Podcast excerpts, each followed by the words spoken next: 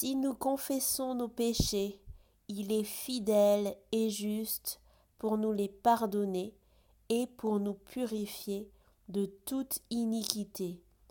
1 Jean 1, verset 9.